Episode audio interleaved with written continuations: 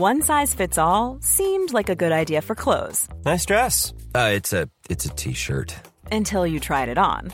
Same goes for your healthcare.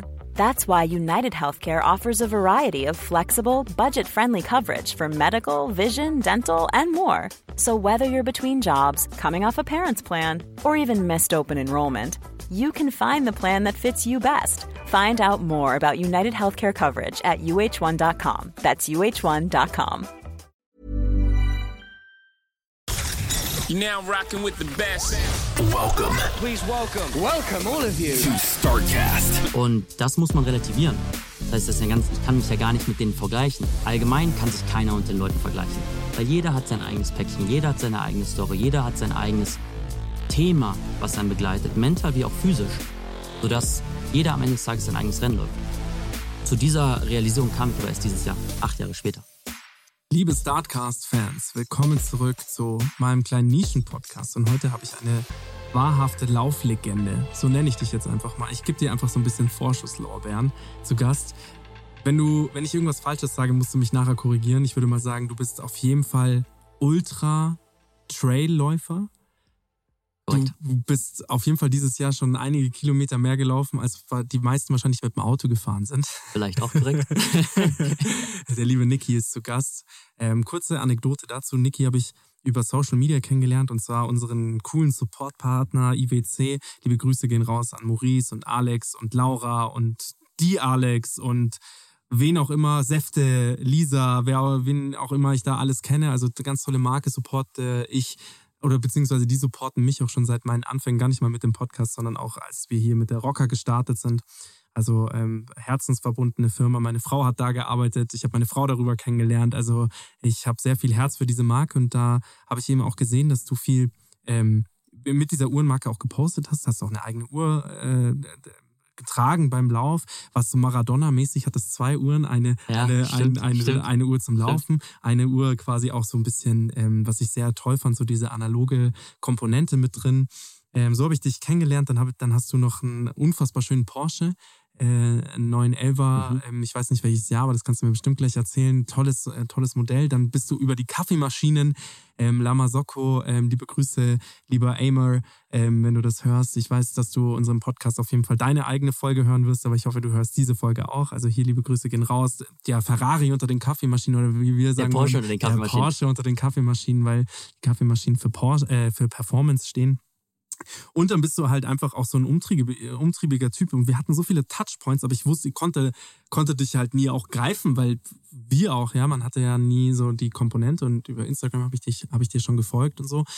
Und ähm, dann haben wir uns bei dem Porsche-Event kennengelernt. Also, lieber Basti, du hast uns jetzt hier zusammengeführt. Das ist echt ähm, eine ganz große Ehre und fand dich einfach super spannend. Und weißt du, Instagram ist ja auch ein sehr trügerisches Feld. Man sieht die Leute ja nur von außen und was du machst, ist, im, ähm, ja, ist im, im weitesten Sinne natürlich auch sehr, ähm, sehr, sehr toll und man wusste ja nicht, wie die Person wirklich dahinter ist. Und dann warst du so unfassbar nett und humble, dass ich darüber noch mehr begeistert war und gesagt habe, okay, der Typ muss zu mir im Podcast kommen. Auch dein Kumpel, ich weiß gerade seinen Namen nicht mehr, der Sammy? Sammy, Sammy, auch unfassbar, Kerl. ganz fein, ja. ganz feiner Kerl. Und dann hatten wir auch noch, als wir uns hier im Office das erste Mal getroffen haben, so viele ähm, Mölk, ja. ähm, ein, zwei so Schnittpunkte, dass ich gesagt habe, ey, wie die Faust aufs Auge, du bist echt ein guter Typ. Das wollte ich zu Anfang schon mal von dem Podcast Wow. Ähm, deswegen freue ich mich sehr, dass du heute da bist und mit mir diese nette warme Stunde verbringst. Vielleicht machen wir es auch wie Paul und nehmen jetzt einfach mal drei Stunden auf. Wir haben auf jeden Fall Zeit. Äh, erstmal ganz äh, lieben Dank für die ganz herzlichen und schönen Worte. Äh, ich laufe ja, jetzt fühle ich mich so an, als ob ich schwebe und vielleicht kann ich auch fast fliegen. ja. Also das ist sehr, weiß ich sehr zu schätzen. Und ja, in der Tat, äh, ich, ich glaube ja schon sehr stark ans Schicksal und ich glaube sehr stark auch, dass sich gewi gewisse Dinge fügen. Mhm. Ähm, ob das jetzt auf der Content-Seite ist, ob das die Themen sind Mhm. von der Kaffeemaschine über das Porsche, IWC oder bis hin auch zum Laufen. Und am Ende des Tages ist das auch, was uns heute zusammengebracht hat. Mhm. Ja, ich glaube, es ist immer eine Aneinanderreihung von vielen vermeintlichen Zufällen, wenn man Mhm. so möchte, aber eigentlich von Dingen, die man im Unterbewusstsein tut, aber auch irgendwo dem Herzen eng verbunden sind, Mhm. denen zu folgen Mhm. und die einen dann äh, auch zusammenführen mit den richtigen Leuten. Und am Ende des Tages ist das, was äh, uns zusammengebracht hat. Mhm. und warum wir heute hier sitzen können. Und ich freue mich sehr über die Einladung und über das kommende Gespräch. Ja, also eine Sache, die ich da immer gerne reinsage, es gibt ja die Verfechter, entweder es gibt den Zufall oder das Schicksal, ja, es gibt halt die Verfechter, ich bin ein Freund von Mischformen und ich sage am allerliebsten, Schicksal muss man sich erarbeiten. 100 Prozent. warum sage ich das? Weil ich glaube, dass die Dinge oder auch, auch den Zufall muss man sich erarbeiten, ja, dass Dinge dir zufällig einzufallen, ja, der Zufall dir zufällt, das ist eigentlich ein ganz witziges Wortspiel. So, das passiert nicht einfach so, sondern wenn du am richtigen Ort zur richtigen Zeit bist, dann hast du dir das lange Zeit davor erarbeitet und das hast du getan. Und vielleicht wollen wir mal so ein bisschen, bevor wir aufs Laufen und so weiter eingehen, was du eigentlich machst, erzähl mir mal oder unseren ZuhörerInnen mal ganz kurz, was machst du denn eigentlich, wo kommst du denn her? Ähm, also, ja, vielleicht fangen wir einfach mal an. Ich mache verschiedene Themen, würde ich mal sagen. Geil. Am Ende des Tages äh, bin ich Niki, bin in Essen groß geworden, habe da würde ich sagen die Hälfte meines Lebens dort verbracht und dann die andere Hälfte äh, im Ausland auch viel, viel verbringen dürfen und da gelebt. Mhm. Ähm, Wo überall? Also ich bin, wie gesagt, in Essen habe ich so bis 14 gewohnt, fix, äh, bis ich 14 war, fix gelebt, habe dann den Hockeyverein gewechselt damals. Ich habe früher sehr äh, ambitioniert Hockey gespielt, bin dann nach Gladbach gewechselt und habe da schon sehr viel Zeit auch außerhalb äh, von Essen am Ende des Tages verbracht. Mhm und bin dann mit äh, 16 nach Schottland gegangen, um da meine Schule äh, zu, Auch zu beenden. Das nächste Land, wo man hingeht. ja, das war so ein bisschen, es war eigentlich so ein kleiner Zufall eigentlich, weil es Hockey ein großes prägendes Element für mich war. Mhm. Und ich gesagt hatte, okay, wenn ich ins Ausland gehe, brauche ich auf jeden Fall einen Hockeyverein, wo ich irgendwo spielen kann. Mhm. Und auch wenn ich in England und Schottland und in der Schweiz oder wo man natürlich auch Möglichkeiten hat, vielleicht mal ein Auslandssemester, Jahr oder so zu verbringen, auch Hockey spielen könnten, ist es meistens in den Schulen von der Qualität nicht ganz so gut. Mhm. Das heißt, ich wollte oder möchte, ja, musste in einem lokalen Verein, einen lokalen Verein finden. Und in Edinburgh eben, wo ich da auf der Schule war, gab es einen Verein, der in der Premier League gespielt hat, ähm, der in Europa gespielt hat, der so ein sehr gutes Hockeyniveau hatte. Also Schottland prinzipiell ist jetzt nicht so gut wie in England und auch gar nicht so gut wie in Deutschland, aber schon trotzdem ein gutes Hockeyniveau, wo man halt spielen konnte. Und gerade als junger Bursche ähm, dann quasi auf Fuß zu fassen, irgendwie in der ersten Liga, war für mich ganz wichtig. Mhm. Und deswegen ist es dann Schottland geworden am Ende des Tages. So, ich würde sogar sagen, man muss dann so Aufnahmetests und so weiter machen wurde da sicherlich, glaube ich, auch aufgenommen, weil ich Hockey spielen konnte. Jetzt nicht, weil ich so toll im Englischen war oder irgendwie super Mathe rechnen konnte oder sowas. Aber dann habe ich äh, knapp zwei Jahre in Schottland gewohnt. Bin danach nach Barcelona gegangen, habe dort äh, Hockey gespielt, wollte da ursprünglich erst ein Jahr auch bleiben, ähm, aber bin dann für die Universität nach äh, London gegangen. Mhm. Und ich glaube, London für mich war so ein großer verändernder Faktor, äh, weil auch wenn ich Essen immer sehr gerne als Weltstadt bezeichne. ähm, die Realität äh, trügt wahrscheinlich dann doch ein bisschen. Aber London war natürlich ein sehr prägendes Element für mich und ich glaube auch in vielerlei Hinsicht. Das war einmal für den Hockeysport gut. Ich konnte dann auch äh, in der Premier League weiterspielen. Ich äh, bin aber sehr tief dann dieses ganze Streetwear, Community Culture Thema reingekommen, was glaube ich auch eine große Komponente ist, wie wir letztendlich zueinander gefunden Mhm. haben. Äh, Ich habe immer schon eine große Passion für irgendwie Schuhe gehabt, für das ganze Skateboarden, äh, Surfen, Snowboarden, Skifahren. Das war immer so eine Komponente, die ich immer sehr cool fand. Mhm. Äh, von Postern, Stickern und das ganze Zeug habe ich früher sehr früh mitverfolgt. Und das konnte ich in London dann schon sehr bewusst äh, ausleben. Ähm, und habe dann letztendlich in London knapp drei Jahre gewohnt. Und Wann, wann war das? es war Ende 10, Anfang 11 bis Ende 13. Fast Forward, musst du ja mal gucken. Ähm, äh, wie heißt nochmal der ehemalige Designer von Louis Vuitton, Kim Jones, Ja, der richtig. dann äh, zu Dior gewechselt ist. Richtig. der Supreme Kollabo mit äh, Louis Vuitton ermöglicht hat. Oder jetzt auch äh, Pharrell Williams Skate ja auch mit Richtig. Louis Vuitton reingebracht hat. Also musst du dir mal überlegen, was jetzt aus dieser Street Culture Nummer geworden ist und wie es hingewandelt ist. High Snobiety mit David Fischer auch Wahnsinn. riesig. Also und für mich war das sehr prägend, weil ich bin on, on, On und, running. und äh, äh, Löwe genau. auch. Und Ja. ich bin damals, deswegen auch der Punkt, so wie sich viele Dinge am Ende, des- am Ende des Tages Mhm. für mich gefügt haben, äh, was für mich sehr erfüllend ist. Ne? Aber es war so, ich habe dann, kam nach London und dann kann ich noch tiefer natürlich die ganze Streetwear-Thematik von mir ausleben. Habe dann die ersten Campouts mitgemacht. Und das war alles noch so 2011, 2010. Da gab es noch nicht Instagram. Es gab noch kein Google Maps. Du musstest Blogs durchsuchen. Du musstest ähm, auf Papierkarten Dinge eintragen Ja. und dann zu diesen Stores gehen. Und äh, da war ich halt relativ früh dann oder zu einer richtigen Zeit im Endeffekt da, Da. Mhm. und habe dann bei den Campouts mitgemacht. So und habe dann wirklich teilweise vier, fünf, sechs, sieben Stunden auch über Nächte da auf den Straßen verbracht, habe mein Unibuch irgendwie mitgenommen, parallel dann da einfach auf der Straße gelernt Mhm. und dann da mitgemacht. Und es war dann wie so ein Kult. Jedes Wochenende kam man mit denselben Leuten, haben wir dieselben Leute getroffen. Die Leute, die es so kennen oder auch miterlebt haben, sicherlich gibt es ja einige, die hier auch zuhören, Absolut. die das äh, kennen, dieses ganze Sneaker-Game. Und gerade so aus den früheren Tagen gab es die Listen, dann hat man Kaffee für alle geholt, man hat abgehangen. Es war einfach eine richtig, richtig coole Zeit. Und ich weiß noch eben zu dieser Zeit dann auch, aber dass, dass sich da dann schon das Game so ein bisschen geswitcht hat. Kannst du dich an den ersten Schuh erinnern, für den du damals gecampt? Ich, äh, also ich glaube, so meine ersten längere, mein längeres Campout war für einen äh, Nike SB Dunk Low Supreme. Ähm, das war eine Release, die gab es eben nur physisch in London, LA und Tokio, New York zu der Zeit. Ich glaube nicht online.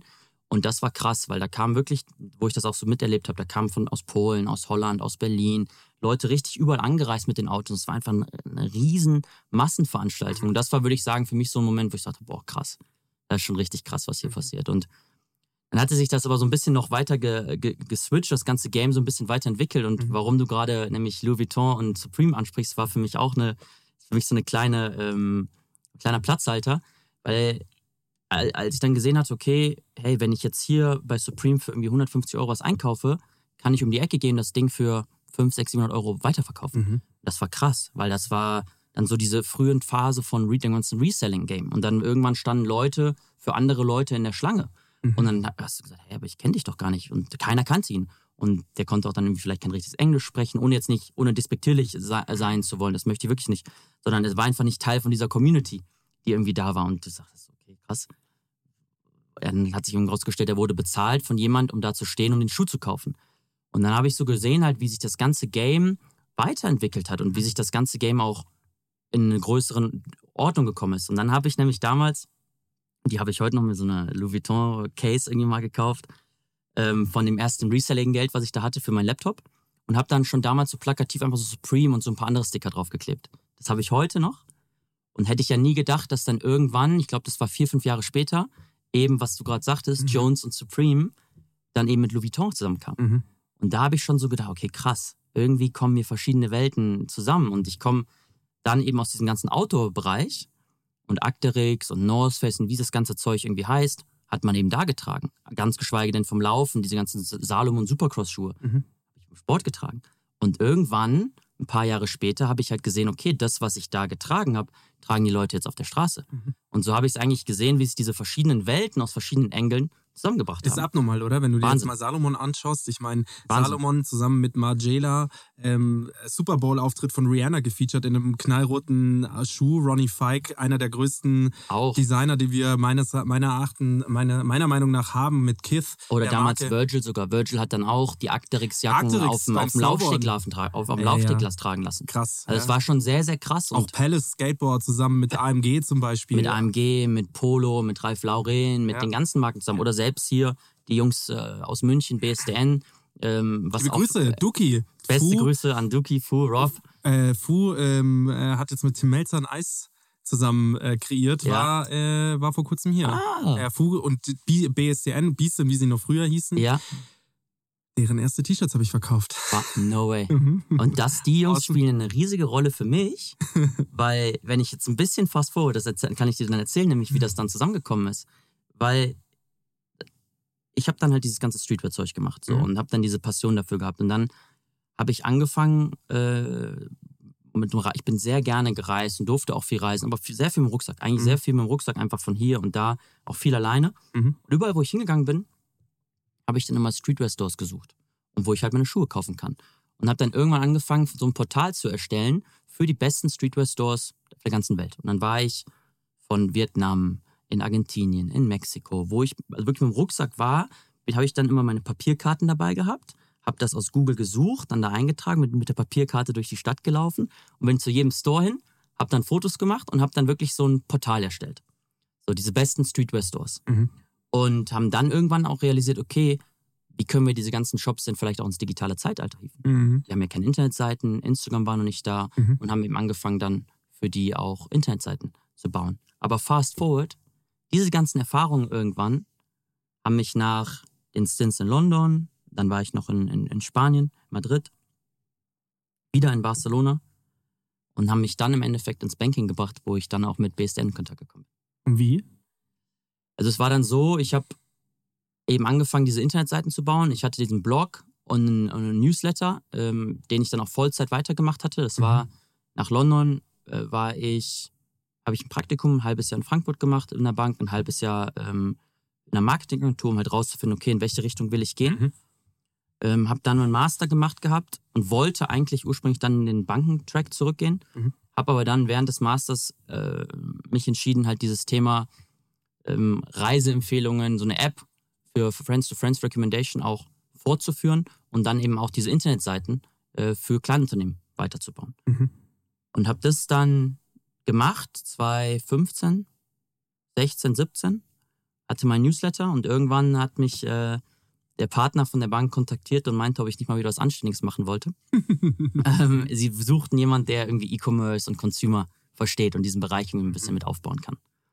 Und das war für mich zu der Zeit dann eben eine interessante äh, Sache. Tür, die aufgegangen Tür, ist? die wieder aufgegangen ist, Mhm. ähm, weil ich meine ursprünglich auch ins Banking gehen wollte, ich diesen Kontakt eben auch hatte oder auch dahin eigentlich mich schon für entschieden hatte, Mhm. aber dann eben den unternehmerischen Weg gegangen bin und dann eben diese beiden Passionen eigentlich zusammenbringen zu können. Das ganze Thema Consumer Goods, Culture, Streetwear plus Banking war halt dann wie die, für die Faust, wie eine Faust aufs Auge. Mhm. Und äh, in dem Zusammenhang eben kam ich dann auch mit den, äh, mit den, mit den Biestenjungs in Kontakt, ähm, kam mit ein oder anderen weiteren Streetwear-Labels in Kontakt und konnte dann im Endeffekt äh, Investmentbanking ja, in, dieser, in dieser Nische aus Frankfurt heraus machen. Wie lange hast du es gemacht?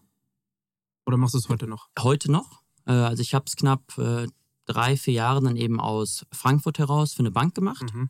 und habe mich dann Mitte 21 äh, entschieden, da rauszugehen. Mhm. Ähm, auf der einen Seite auch ein, ein, ein, Teil ähm, aus, aus dem Familiengeschäft mit zu übernehmen, im Immobilienbereich, was ich jetzt die letzten zweieinhalb Jahre äh, gemacht habe, aber eben auch um dieses Thema Investment und Beratung, insbesondere in diesem Bereich Consumer, Streetwear, Mhm. Culture, äh, Sportswear auf, äh, zu vertiefen und, und aufzusetzen. So, und da habe ich mich dann, äh, dann selbstständig gemacht, eben mit meinem, meinem Kollegen auch zusammen, wo wir dann sehr dezidiert eben ja, in diesen Sektoren beraten. Und wenn du jetzt mal so retrospektiv betrachtest, so nachschaust auf deine Karriere oder auch jetzt so schaust, was waren so die spannendsten Projekte, die du ja schon machen durftest? Ich meine, BSDN ist ein Riesenladen. Wow. BSDN war ein tolles Projekt. Ähm, das war ein sehr tolles Projekt, was wir, äh, wo, wo, wir unterstützen durften. Ähm, ich, ich, ich durfte dann zuletzt bei 6pm ähm, Mhm. durften wir federführend unterstützen, auch da in, in, in den Prozessen eingebunden zu sein und im Endeffekt auch einen Investor gewinnen zu können.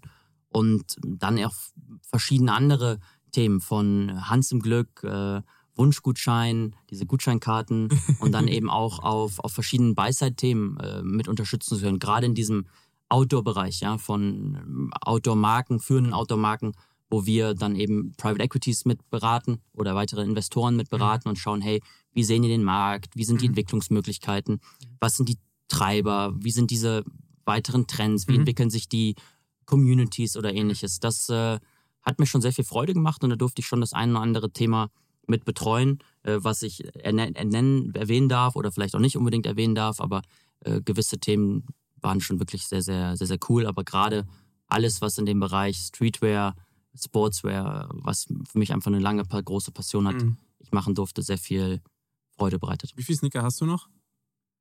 Oder wie viel hattest du zur Hochzeit und wie viel hast du jetzt? Ich würde sagen, ich hatte schon so um die 200 oder so, würde ich sagen. Was vielleicht viel ist, was aber auch wenig ist, hängt immer so ein bisschen davon ab. Dann habe ich angefangen, Gut, die einige, klugen Leute haben nicht besessen, sondern verkauft. genau, Also getradet. getradet. Es ist ein richtiges Game. Ich Es meine, war riesig. alleine ähm, StockX, Ja. die haben eine riesige Plattform. Das ist so ein, ein, ein eBay kommt da gerade rein, Stadium Goods, Collect. eBay hat, einen, hat eine verdammt gute Verifizierung. Die haben eine echt gute Mannschaft dahinter.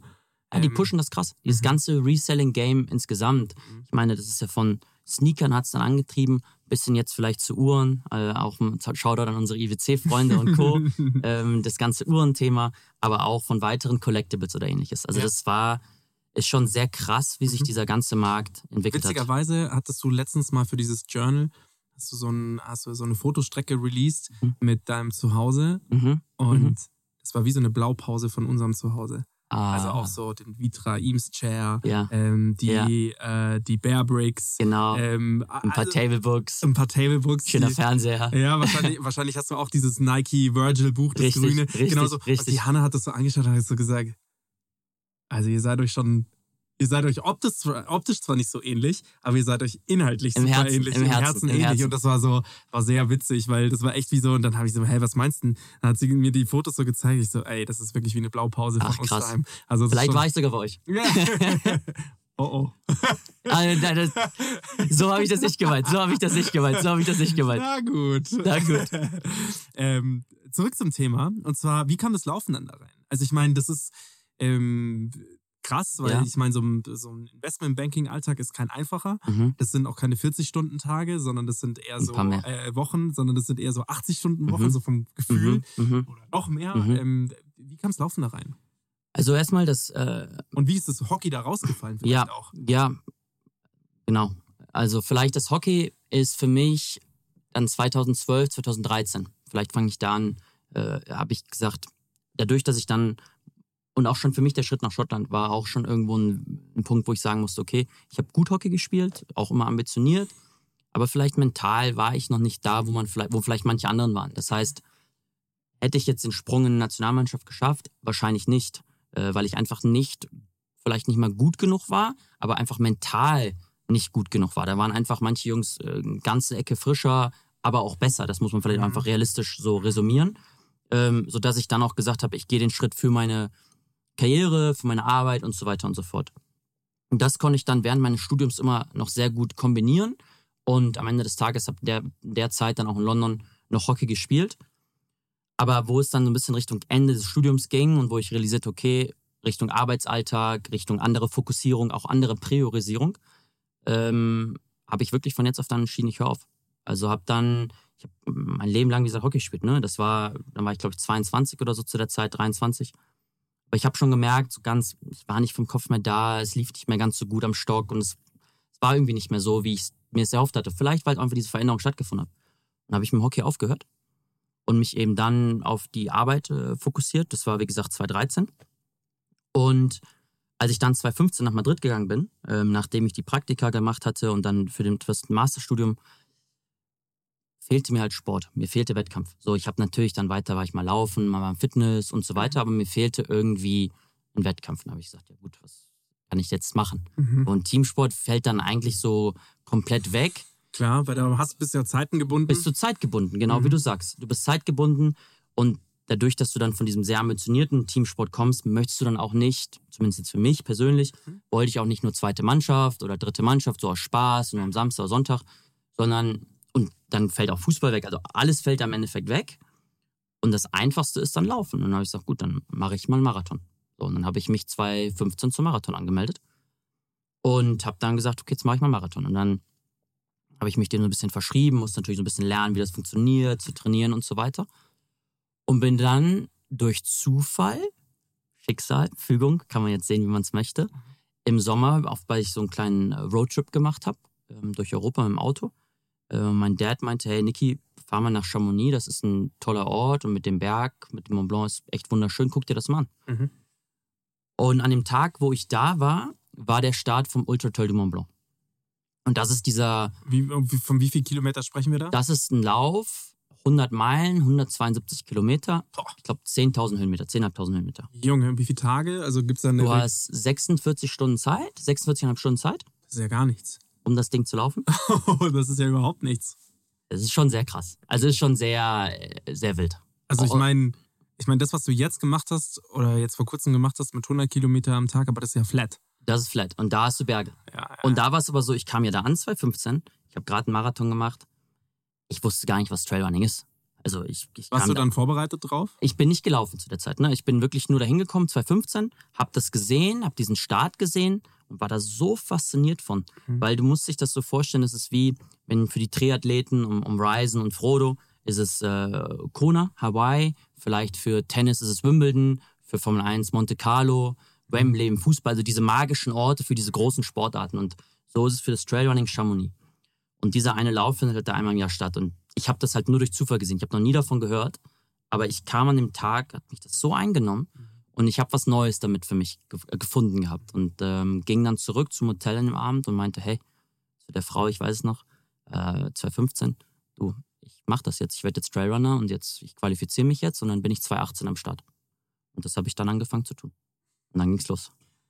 Krasse Nummer auch mit dem. Und da gibt es auch so richtige Wettkämpfe. Also da gibt es auch Richtig. wer wird Erster. Wer Ja, genau. Wird, wie, wie, kann- kannst du da sagen, wer wie da der Weltrekord ist oder wie da der Rekord Es ist immer unterschiedlich. Ja. Also man, man kann die kaum miteinander vergleichen, Mhm. äh, weil jeg, jeder Lauf ein anderer Kurs, anderes Höhenprofil, andere Distanz, andere Leute, anderes Klima. Aber weil jetzt Mont Blanc? Mont Blanc ist es der, also der schnellste Lauf und ist knapp 19 Stunden. Also die Jungs vorne, die knallen das Ding durch. Das ist Wahnsinn. Wirklich Wahnsinn. 19 Stunden, das ist ja nicht mal ein Tag. Die rennen das Ding komplett. Und das ist aber auch das Krasse an dem Ganzen, weißt du, weil, weil du gerade davon sprachst. Ich komme ja aus dem, und das war auch für mich Wann, eine wann ist Erkenntnis. das? Um welche Zeit rum? Ende ähm, September, kurz bevor wir uns am, am Gipfel getroffen haben, am Da, Gipfeltreffen. da liegt ja, da, da liegt ja, ach nee, Ende September. Ende, Ende, Ende August, Anfang September.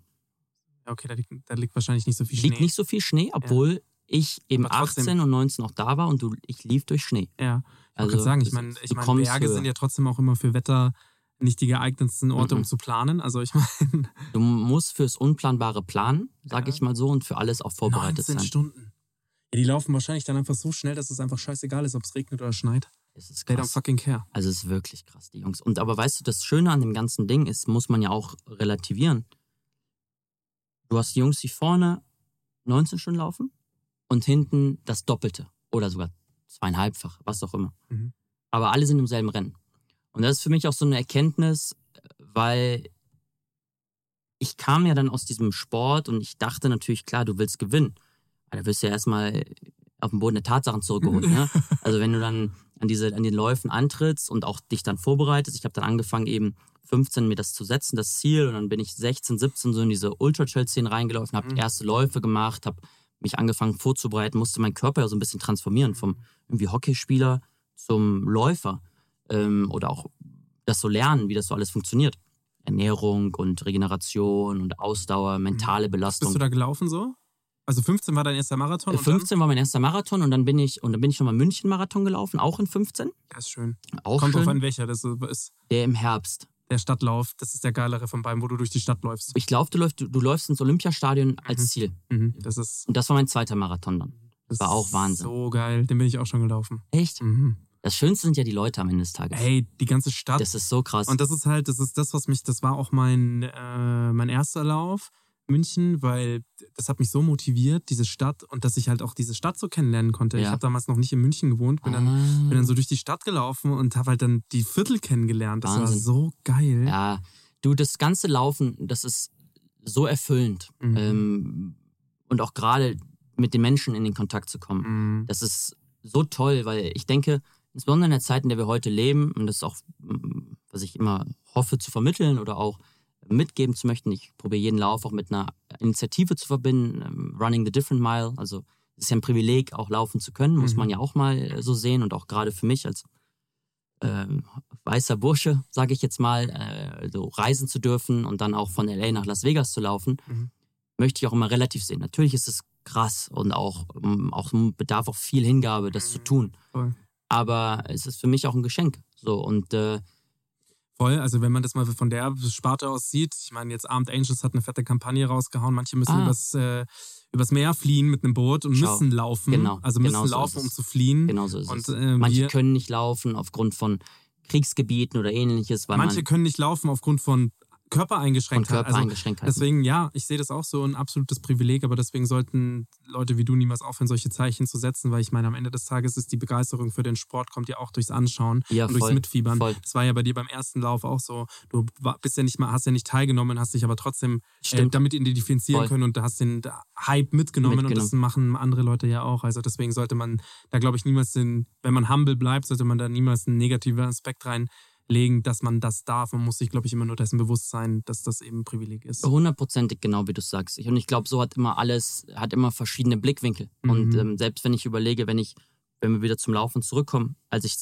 ich habe dann eben diese Vorbereitungsläufe gemacht und ich bin Marathon des Sable gelaufen, so einen Wüstenmarathon, irgendwie 250 Kilometer. Ich bin durch Kappadokien gelaufen, ich bin ähm, ins Matterhorn gelaufen. Eiger Nordwand, also wirklich unfassbare Läufe.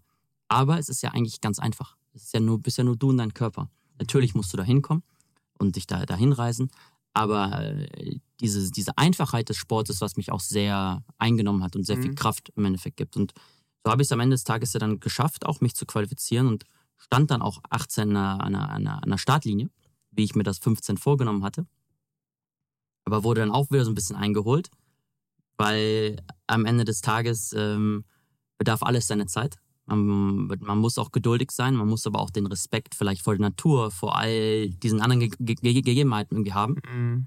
Und so bin ich eben in 18, auch wenn ich drei Jahre später es geschafft habe, mich zu qualifizieren, ich will nicht sagen krachend, aber schon halb krachend gescheitert. Und äh, Was heißt qualifizieren? Was muss man da machen? du musst eben diese gewissen Läufe, die ich genannt hatte, ob das jetzt ein Marathon des Sable ist, das sind so ein Einwüstenmarathon ist es. Es gibt verschiedene ausgewählte Läufe, die du machen musst, Mhm. um Punkte zu sammeln, damit du dann da an den Start gehen darfst. Mhm. Und ähm, das waren eben, welche ich dann gemacht hatte im Ist auch Zuge. klug, dass da nicht jeder teilnehmen kann. ist schon wichtig. Ja. Ist schon wichtig, weil also ist, Wenn ich mich da jetzt qualifizieren könnte, ciao. Also vielleicht würde ich. Digga, Äh, das ist teilweise so wild, ne? Also da sind, also die Leute sind ja schon sehr, sehr fit, die da sind. Das Mhm. muss man ja schon mal äh, sagen. Und sich auch zu qualifizieren bedarf schon sehr, sehr viel. Aber selbst da ist dann nochmal die Spreu von Weizen. Und wenn du da läufst, liegen ja teilweise Leute mitten in der Wildnis und schlafen und du denkst so, Alter, was ist los mit euch? So, und, und, und, und du läufst halt dann da und am Ende des Tages, was ich, worauf ich hinaus wollte, 18, ich bin voll in Halluzinationen reingelaufen und bin voll ausgeschieden. Ich wusste gar nicht mehr, wo vorne hinten war. wie viele Kilometer bist du gelaufen? Ich bin knapp 100 Kilometer gelaufen zu der Zeit. Ach krass, aber doch 100 Kilometer. Bin so 100 Kilometer gekommen. Ähm, zu der Zeit, glaube ich, vielleicht 30 Stunden gelaufen. Und du musst überlegen, du läufst freitagsabends los um 6. Das heißt, du bist schon mal effektiv 8, 9 Stunden wach. Und dann läufst du los in den Freitagnacht rein, in den Samstagnacht rein. Und irgendwie Samstagnacht, weiß ich noch, das ist krass, wenn Halluzinationen. Du, wei- du kannst alles, ich kann dir genau sagen, wo ich war, ich kann dir genau sagen, was ich gesehen habe, ich kann dir genau sagen, was passiert, aber in dem Moment kannst du nicht kognitiv auf dich zugreifen. Das heißt, es ist wie so eine Persona, die über dir schwebt, die dich, die, die fremdgesteuert ist. Das heißt, für mich, ich habe plötzlich Hotels am Wegrand gesehen, wo ich einkehren wollte. Ich habe Taxis gesehen am Wegrand, dass die mich irgendwie irgendwo hinbringen. Bäume wurden zu Menschen, Steine zu Totenköpfen und du läufst einfach nur da und denkst so, was ist hier los? Mhm. Und äh, das war für mich das erste Mal, dass ich halluziniert habe. Äh, das ist ein, schon ein Phänomen, nicht ganz gängig, aber es, wenn, es gibt schon mit diesen Ultramarathons, passiert das eben. Mhm. Und ich wusste das nicht. Und dann bin ich eben 18, habe ich mich rausgenommen aus dem Rennen. Retroperspektivisch hätte ich gesagt, okay, hey, ich hätte wahrscheinlich noch weiterlaufen können. Kurze Pause, läufst weiter. Aber ich wusste es nicht. Und dann bin ich ausgeschieden. Ah, krass. Und wie scheidet man dann aus, dass du dann einfach nicht mehr weiterläufst? Genau. Das heißt, dann gibt es, du hast immer so Stationen, alle 10 Kilometer, alle 12 Kilometer, wo du äh, Wasser bekommst, Ernährung bekommst. Das nennt sich so semi, ähm, also semi-autonom quasi. Das Mhm. heißt, du hast einen Rucksack mit eben so Notfallsachen, aber alle paar Kilometer hast du eben so einen So wie beim Verpflegungspunkt. Marathon eben auch. Ja, eh, genau, eins zu eins so. Eins zu eins so. Und dann bin ich bei einer Station eben ausgest ausgestiegen und habe gesagt, ich, ich kann nicht mehr. Das war schon sehr, sehr bitter halt, ne? Weil hast du dieses Ziel gesetzt, Die Hälfte gelaufen schon. Hälfte gelaufen, Über die über, Hälfte. über die Hälfte. Hast die, die ganzen Freunde auch da. Also zu der Zeit war vielleicht meine das Social Media noch nicht so groß, dass man das so nach draußen gespielt hat, aber schon genügend, dass du auch deine Freunde hast. Ich hatte irgendwie 20, 25 Jungs, die gekommen sind und mich unterstützt haben und so. Das tat dann halt schon irgendwie weh, wenn du dann mit dem Auto nach Chamonix zurückfährst, Mhm. weil du halt ausgeschieden bist. Mhm. Und das war schon sehr ernüchternd. Ähm, und ich wusste, okay, jetzt muss ich noch einen Qualifikationslauf aber machen, in 18 nochmal, um 19 wieder an den Start zu gehen. Wieder Punkte zu sammeln, Mhm. da hatte ich noch eine Möglichkeit und konnte 19 dann mich wieder qualifizieren. Mhm. Und 19 kam ich dann wieder am Start, lief los, ähm, kam ein bisschen weiter, habe diesmal auch gesagt, das war schon so, weil wir eben über Zeiten und wer wird Erster, wird Zweiter und so weiter gesprochen haben, schon gesagt, pass auf, einfach nur schaffen. Es geht hier nicht darum, ob du Erster oder Zweiter bist. Auch allgemein, für mich, ich werde nie ein Rennen gewinnen. Also vielleicht irgendwann mal, klar, aber realistisch gesehen. Ich habe auch andere Dinge in meinem Leben. Äh, Ich habe auch Freunde und ich, ich, ich reise auch mal gerne und ich habe halt einen anderen Job auch noch am Ende des Tages. Ich Ja, du bin brauchst die Preisgelder nicht. so, und ich bin kein Profisportler per se. Und das muss man relativieren. Das heißt, das ist ja ganz, ich kann mich ja gar nicht mit denen vergleichen. Mhm. Allgemein kann sich keiner unter den Leuten vergleichen. Weil jeder hat sein eigenes Päckchen, jeder hat seine eigene Story, jeder hat sein eigenes Thema, was einen begleitet, mental wie auch physisch, sodass jeder am Ende des Tages sein eigenes Rennen läuft. Zu dieser Realisierung kam ich aber erst dieses Jahr, acht Jahre später. Also das hat mir ein bisschen gebraucht, bis ich das jetzt so dreimal schlau irgendwie erklären kann. Mhm. In 19 war ich wieder da, dachte, läufst wieder los, kam ein bisschen weiter und äh, ich weiß noch, dass ich am Freitagmorgen von Vegans, das ist ja so ein veganer Supermarkt und auch so vegane Ernährung, in der Zeitung gelesen habe, lief freitagsabends wieder los und am Sonntag dachte ich plötzlich, ich bin beim Firmenlauf von denen. und dann, ich, ich lief den vorletzten Berg da hoch und ich sagte noch zu meinem Dad so, hey Papa, geil, jetzt sind wir gleich da. Boah, laufen wir bis nach Hause. Wetter ist schön, Sonne war da. Nacht war wieder Katastrophe, war super kalt, war Regen und so, war nicht gut. Aber hab mich da irgendwie durchgeboxt. Und dann sag ich nur so, laufen wir los. Und dann wirklich. Dein Dad war dabei? ja, genau. Der hat mich, weil du kannst an manchen Verpflegungsstationen können Leute rein. Das heißt, an, ich glaube, 18 Stationen oder sowas und an fünf oder sechs von denen, Ist auch krass wichtig, dass da jemand da ja, ist. auch mental. Ja, ja. Das ist schon krass. Ja. So, und gerade weil Dad und ich schon eine sehr enge Beziehung hatten, auch schon immer schon sowieso, aber Mhm. auch gerade während der Hockeyzeit, das war- das war schon sehr unterstützend, sehr supporting, mich da auch nach vorne zu bringen. Weil gerade als kleines Kind ist immer so Fluch und Segen zugleich wahrscheinlich, ne? Mhm. Auch wie die Eltern da interagieren mit einem. Aber wie sehr weißt du, wenn du zehn bist, was du jetzt machen musst? Mhm. Genau wie. Du weißt es auch meistens nicht ganz so zu schätzen, was die Eltern dafür tun. Hundertprozentig. In, in der Retroperspektive schon sehr krass und haben sehr viel dazu beigetragen und dann eben mein, mein Dad da auch mit äh, beim Laufen eben dabei zu haben. Meine, Mhm. meine Mom dieses Jahr auch. Mom und Dad waren beide dieses Jahr wieder dabei. Aber eben zu der Zeit war mein Vater an der Station. Und ich sag nur so, ja, jetzt sind wir gleich zu Hause, jetzt bringen wir es äh, heim. Und dann am Vorlet, wie gesagt, dann gehen plötzlich alle Lichter aus. Das war krass. Und dann dachte ich wirklich, ich bin bei diesem Firmenlauf. Da hatte ich halt gar keinen Bock drauf. Dann bin ich den Berg wieder runtergelaufen. Hä? Dann bin ich wieder runter und bin so um, hab umgedreht. Und dann lief ich. Und dann. Äh, müssen ja Leute entgegengekommen ja, genau. Und andere Läufer. Und die so, hey, mach doch weiter, du schaffst das, bin gleich da. Und ich so, nee, ich will hier nicht sein. Ich so, und dann habe ich mich aber teilweise be- beplappern lassen, hab dann umgedreht und bin wieder hoch. Aber dann wieder, was soll das hier eigentlich? Was mache ich hier? Wieder umgedreht, runtergelaufen. Und das habe ich so zwei, dreimal gemacht. Und dann weiß ich noch, oben dachte ich, hörte ich so Kuhglocken und dachte, oben ist dann halt so eine Barbecue, so eine Firmenparty halt mit Leuten. Höre ich die Kuhglocken und laufe da so hoch und denk so, geil, da oben kommst du mit den Leuten zusammen. Und ich komme hoch auf den, auf den Berg, dann auf die Spitze und sehe halt eine Kuh mit einer Glocke. Ich dachte, hä, wo sind die Leute? Ja. Ich, ich guckte wirklich so rum und ich konnte es überhaupt nicht A mit B verknüpfen und hatte gar keine Ahnung, was hier gerade passiert. Und dann lief ich halt einfach weiter, lief weiter und dann irgendwann hatte ich ein bisschen Angst, weil ich dann sehr weit scheinbar nach hinten gespült wurde und gar nicht mehr wusste genau, wo ich war. Und holte irgendwann mein Handy aus der Tasche, weil du hast halt eine, so eine Jacke, Regenhose, Handschuhe, inklusive Handy, so ein bisschen SOS-Sachen dabei. Und rief meine Mom an in Halluzinationen und sagt so, hey Mom, ich weiß nicht, ob du schon wusstest, ich darf nicht den Mont Blanc-Lauf machen, ich muss diesen anderen Lauf machen, ich melde mich später nochmal. Und sie meinte halt zu der Zeit, okay, er hat wieder halluziniert oder keine Ahnung was, ist denn alles okay? Ähm, hat dann aufgelegt, oder ich habe aufgelegt. Sie dachte, wie gesagt, ich bin ausgeschieden zu der Zeit. Ich habe halluziniert und guckte dann auf meinem Handy, wo ich diese E-Mail erhalten hatte, wo eben steht, Niki, du darfst nicht Mont Blanc-Lauf machen, du musst den anderen Lauf machen. Aber diese E-Mail gab es natürlich nicht. Und dann, während ich nach der E-Mail gesucht habe, bin ich wach geworden aus der Halluzination, habe realisiert, ich habe wieder halluziniert, wusste dann wieder so Pi mal Daumen, wo ich war, bin aber von der Zeit so weit zurückgefallen, dass dann irgendwann der sogenannte Besenwagen kommt, weil ich es nicht mehr geschafft habe zum Cut-Off. Und dann war es nur des Wortes irgendwelche Leute, die die Strecke abs- ansammeln, die die Nummer abklipsen, so abschneiden Ja. quasi, und dann bist du raus. Dann war ich wieder raus. Ach, krass. Und dachte, das kann doch nicht euer Ernst sein. Ja. Und dann war ich raus. 2019. Und Warte dann? mal. So, und dann war 19. Und dann fährst du natürlich wieder weg aus Schamm und die denkst so, Jetzt bist du dieses Mal schon 130 Kilometer. bist schon gekommen. 130 und wieder hat es nicht geklappt. So. Und natürlich, guck, du machst es ja nur für dich. Du machst es ja nicht für andere Leute. So. Aber natürlich ist ja die Story, wenn du mit Leuten drüber redest und so. Und erneut, zu der Zeit war das alles noch nicht so, wie es heute ist. So mit, mit den Partnern und auch nicht mit den Blog und auch nicht mit Social Media und so weiter. Mhm. Aber zumindest schon so, dass ich sagen würde, okay, es ist ein bisschen unangenehm. und dann kommst du dann so am Montag, Dienstag zur Arbeit zurück und denkst so, und fragst so, ja, wie war's? Und sagen, ah, hm, nee, dann nicht geschafft. Und machen natürlich, meinen nicht böse die Leute, aber natürlich werden dann Mätzchen gemacht, wenn dann die Leute die Story erzählst, natürlich auch geisteskrank. Ich meine, das ist ja wirklich wild. Mhm. Aber, und wir haben es ein, eingangs gesagt, und das ist für mich wirklich so ähm, schön eigentlich dann auch, Mhm. weil am Ende des Tages hätte ich dieses 18 und 19 Erlebnis nicht gehabt, Mhm. säßen wir heute hier nicht zusammen. Ja, das glaube ich. auch. 100 Prozent. Ja. Und wie ging es dann weiter? 2020? So, und dann wollte ich 2020 laufen, beziehungsweise habe ich schon gesagt, 19, weil ich echt ein bisschen Distanz brauchte. Aber ich so, pass auf, ich werde 20 nicht laufen, ich werde in 21 wieder laufen. Mhm. Und dann habe ich gesagt, ich werde auch in, 1, in 20 meine Qualifikation dann machen für 21.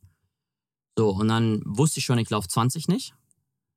Aber kam dann eben aus dem Nichts eine Nachricht von Nils, Gründer vom Speed Project. Hat das auf Insta so ein bisschen verfolgt. Wir waren dann eben connected und auch hier Eugen, äh, die Craft Runners, diese, die ganze Truppe, die das ja auch schon mal gemacht hatten, wo man so indirekt mal mit ver verbündelt auch war. Eugen ist auch geisteskrank. Also der Typ, das sage ist ich, sag ich ihm auch immer wieder. Also der ist für mich einer der, also kurze Anekdote dazu. Ich ähm, habe einen, einen Freund, der bei IWC arbeitet, den habe ich bei der Challenge äh, Rot, also dem, Ja. äh, dem, äh, dem, genau, dem äh, Ironman, habe ich ähm, unterstützt, weil ich ihm genau, wie du das sagst, meine Frau sagt es auch immer, hey, die, die Leute, die da mitkommen, die den seelischen Support abliefern, die sind so wichtig, weil die pushen dich durch dieses Rennen. Na, dann haben wir auch haben wir ja gesagt, weil du konntest über die App halt immer genau verfolgen, wo die Person ist. Und dann konnte man da sich halt einfach immer mal wieder hinstellen. So, und dann habe ich auch Spaß, weil ich ja wusste, dass Eugen auch mitmacht mit Paul. Ähm, habe ich immer mal wieder geguckt, wo, wo ist denn der Eugen eigentlich, ja? Weil die waren, haben so eine Staffel gemacht. Und dann ist der Eugen kurz nach dem, nach unserem, weil die Staffel ist später gestartet, aber ähm, Alex war nicht ganz, Ja. ähm, also unfassbar, was der da abgeliefert hat. Ähm, aber dadurch, dass der Eugen halt nur diese Disziplin gelaufen ist, war der dann natürlich Mit den Birkenstocks, ne? ja, ja, ja. War der aber trotzdem deutlich schneller als halt die meisten, aber so 10 Minuten Versatz. Dann habe ich zur, äh, zur Hanna gesagt, ähm, komm, wir warten jetzt noch ganz kurz, bis der Eugen vorbeikommt. Eugen hatte mich nie gesehen vorher, nur einmal über Videochat, Ach, krass. war am Handy, Ja. weil er Ja, Stories gemacht ja. hat. Ich so, Eugen, zieh's durch. Ich habe ihn so angeschrien, er hat so aufs Handy geschaut, er hat hochgeschaut, ist weitergelaufen, hat sich umgedreht und hat gesagt, du bist doch der Max, oder? Geil. Und das so, das Geil. nach 40 Kilometern Laufen, äh, mit den, in den Schuhen, ähm, Ey, auch schon noch ist mit dem so Handy. krass. Das ist so krass, wie Und das jemand gibt da, so viel Kraft. wie Aber jemand da ist. Ja, voll, voll. Du, also da bist du ja noch, du bist ja voll drin, aber genau dieser Moment, glaube ich, den Eugen dann erlebt hat durch dich, und das sind ja dann nochmal repliziert, weil du hast deinen Namen da stehen, da stehen irgendwelche random Menschen, die einfach Mhm. die deinen deinen Namen, Namen schreien, ja, ja. die du gar nicht, die du gar nicht kennst. Aber das ist so eine Verbundenheit und es Ja. ist so schön und gibt Ja. dann so viel Kraft, Mhm. das ist schon wirklich sehr, sehr besonders. Gerade in dem Laufsport, weil er ja auch einfach eine Masse abgreift. Absolut. Und ich meine, Trail ist jetzt spitz und auch da, wovon wir sprachen, ist sehr Mhm. spitz. Mhm. Aber ein, der 5 Kilometer Stadtlauf, der 10 Kilometer, vielleicht auch der Marathon, es geht ja nicht darum, ob wie viel du läufst. Mhm. Ich sag es geht das, nur darum, darum da, dass. dass du es machst. Ja. Und ob du so läufst oder so läufst, Ja. ist komplett egal. Aber das Ja. Gefühl dieser Verbundenheit, das ist total toll. Habe ich auch nur gesehen bei Eugen, der ist, glaube ich, La Palma, der auch hier diesen Vulkanlauf, Ultra Ja. Trail gelaufen, Ja, auch Trans Ganz. Canaria oder Transvulkania, glaube ich. Trans Ich weiß es nicht genau, auf jeden Fall habe ich das nur gesehen und dachte mir so, was geht mit ihm ab? krass. Ja, genau. Also auch bei dir denke ich mir genau dasselbe. Also 2020 wissen wir alle dann Covid, also dann Genau. haben sowieso keine Läufe stattgefunden. 20 ist ausgefallen, 21 war immer ja noch so ein bisschen Mhm. in der, in der Kippe, so ja. auch Unsicherheit. Ich glaube, es sind auch einige Läufe ausgefallen. Mhm. Da habe ich dann eben so zwei, drei äh, Spaßläufe äh, gemacht, so kann man es wahrscheinlich betiteln. Wir sind dann mal von der Theresienwiese in München auf die Zugspitze gelaufen. Äh, Ich habe irgendwie mal 100 Kilometer eben so ein, so ein Spenden, so Support Your Local Lauf. Hattest du da gemacht. schon einen Partner? Da bin ich, ja, da war ich schon mit on. Ach krass. Genau, genau, weil ich hatte dann ähm, für 2020, Genau, wie kam das mit den Partnern dann? du Weil ich am mein, Ende, da haben sich ja quasi die Leute, die vorher noch keine Partner hatten, sich ja wahrscheinlich relativ schwer getan, neue Partner zu finden, weil Covid ist ja, Ja. die waren ja auch alle unsicher, was sollen sie machen, was sollen sie nicht machen. Also es war zu der Zeit in 20, ich hatte schon mit On, bin ich in Kontakt getreten für 2020 TSP. Und zu der Zeit, das war Januar, Februar. Also das, heißt, das Speed Project, oder? für das Speed Project. Und, und für welches, ähm, für welchen Lauf wäre das gewesen? Äh, das Speed Project ist der Lauf von ist ein Lauf von LA nach Las Vegas, ja. ähm, wo mich eben Nils dann für gefragt hatte, Ende 19, der so sehr community-bezogen ist. Ne? Es ist so ein Lauf. Es gibt ja mittlerweile so Running Crews, ob das jetzt in München ist, in, in Berlin, Craft Runners, bis hin zu am Ende des Tages New York, Tokio, London, also überall. Und Nils eben von, vom The Speed Project hat diese Staffel ins Leben gerufen, von LA nach Las Vegas. Wer läuft am schnellsten, welches Team läuft am schnellsten von A nach B? Mhm. Keine Regeln, keine Strecke, keine Zeitvorgaben, gar nichts. Und eben im Zuge von 2020 wollten sie Einzelläufer haben und da sollte ich der, einer der ersten Einzelläufer eben sein, äh, die da mitlaufen sollten. Und hatte eben in dem Zuge dann für 2020 die Vorbereitung äh, gestartet. Immer natürlich neben meinem Banking-Job, also immer wie morgens oder abends Stunden probieren, da die Kilometer irgendwie abzuarbeiten äh, und irgendwie den Körper und den Geist Darauf vorzubereiten. auf, darauf vorzubereiten. Genau, gerade der Geist. Wie ist das mit den Halluzinationen? Also wie, wie hast du das in den Griff gekriegt? Also ich meine, das ist ja wirklich etwas, wo du dann beim ersten Mal kann es ja wirklich Zufall sein, aber beim zweiten Mal merkst du ja, okay, irgendwie stößt man da an eine Wand oder Ja. eine Grenze. Wie, wie, wie bist du da vorgegangen? Weil ich meine, das hat dich wahrscheinlich 2019 dann ziemlich beschäftigt. Ja, voll. Mann, das war wirklich krass. Also da muss man so, das, das Unangenehmste in der Hinsicht war, dass ich auch selber ein bisschen schuld war, weil ich habe Riesenprobleme gehabt mit der Ernährung. Mhm. Ich hatte in beiden Läufen, 18 wie 19, schon, ich will nicht sagen Paranoia, aber ein bisschen Angst zu essen. So, dass mir, weil mir dann schlecht wird. Oder ich dachte, mir würde schlecht werden. Mhm. Und die Reaktion war halt nichts zu essen. Aber das kann man sich dann so vorstellen wie ein Auto auf der Autobahn ohne Sprit. Irgendwann geht der Motor halt hoch, Mhm. wenn du nicht nachgießt oder nicht Mhm. auftankst. Und das war natürlich dann doppelt blöd, weil ich halt mir bewusst werden musste, hey Niki, du musst das ändern. Du kommst hier nicht durch, wenn du nicht dich richtig ernährst und nicht wieder auf, auftankst. Und äh, das war sicherlich dann so ein bisschen äh, Fehlersuche und überlegen, okay, warum, weshalb. Ähm, in der Hinsicht war es mental, glaube ich, einfacher, weil es war zumindest ein, ein, ein faktischer Fehler. Ja, ein, ein Fehler, den ich greifen kann, wo ich weiß, das habe ich falsch gemacht. Mhm. Plus natürlich die Sachen, du kommst ermüdet da an. Ich arbeite viele Stunden in der Woche dann im Büro, Mhm. Sitzt da viel im sitzt da im, Stuhl? sitzt da im Stuhl, bist irgendwie unterwegs. Mhm. Ich weiß noch, ich glaube, ich kam auf einer Geschäftsreise aus St. Petersburg wieder irgendwie an einem Montag oder Dienstag und bin dann mittwochs nach Chamonix geflogen und dann freitags losgelaufen. Also das war dann schon auch ein bisschen gedribbelt, muss man ehrlicherweise sagen. Ähm, aber eben dann im Zuge von 20, als ich eben davon erfahren hatte, dass ich Speed Project solo laufen sollte und auch wollte, habe ich mir eben ein bisschen mehr einen Kopf darum gemacht, okay, wie geht das Training besser auf und wie kann ich das Ding vielleicht auch ein bisschen besser nach außen vermarkten oder die Story halt erzählen. Ja, und Mhm. auch, auch Leute so ein bisschen mit auf die Reise nehmen. Und da bin ich eben mit On dann Anfang des Jahres in Kontakt gekommen. Und die haben das auch sehr positiv entgegengenommen, weil es ja zu der Zeit auch keiner gemacht hatte. Speed Project kannte man, aber Solo halt eben nicht. Und das war dann so die erste äh, Partnerschaft, mit der ich, mit denen ich dann in Kontakt getreten bin. So und äh, die das dann auch bis dato unterstützen. Krass. Und On ist ja, wie wir jetzt wissen, eine der heißesten Marken, die es überhaupt drauf gibt, äh, auf dem Markt gibt. Zu der Zeit auch ganz anders noch, ne? Also Ganz anders. Ich meine, ähm, bei 20, ich weiß noch 2019. ganz genau, wie die Leute gesagt haben, hey, was willst du mit dem Prothesenschuh? Also so mit, den, mit der, Voll. deren Cloud-Technologie. Und jetzt ist das ja ein totaler Hype. Es gibt ja ganz viele Leute, die immer noch sagen, die Schuhe würde ich niemals tragen, aber die Klamotten sind halt unfassbar Super. gut. Also ich glaube, Schweizer Unternehmen Ja, genau. Ähm, Mittlerweile sind, an glaub der Börse auch. mittler, mittlerweile an der Börse und richtig, richtig, richtig profitabel. Also Voll. Und ich schau, das ist genau das Thema wiederum, wo